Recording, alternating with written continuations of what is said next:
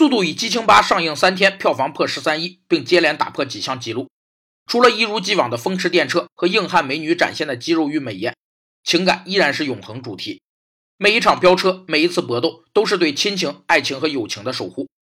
在广告策划和创意策略中，有个重要的共鸣理论，主张在广告中叙说目标对象珍贵的、难以忘怀的生活经历、人生体验和感受，以唤起并激发其内心深处的回忆。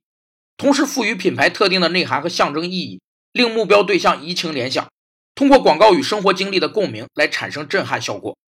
该策略最适合大众化的产品或服务，深入理解和掌握目标对象，构造一种能与其所珍藏的经历相匹配的氛围或环境，使其与真实或想象的经历连接起来。亲情、爱情和童年回忆等都是侧重的主题。范迪塞尔说：“保罗·沃克曾说，这一系列电影一定会有第八部。”当你的兄弟做出了承诺，你就必须要让他的诺言得以兑现。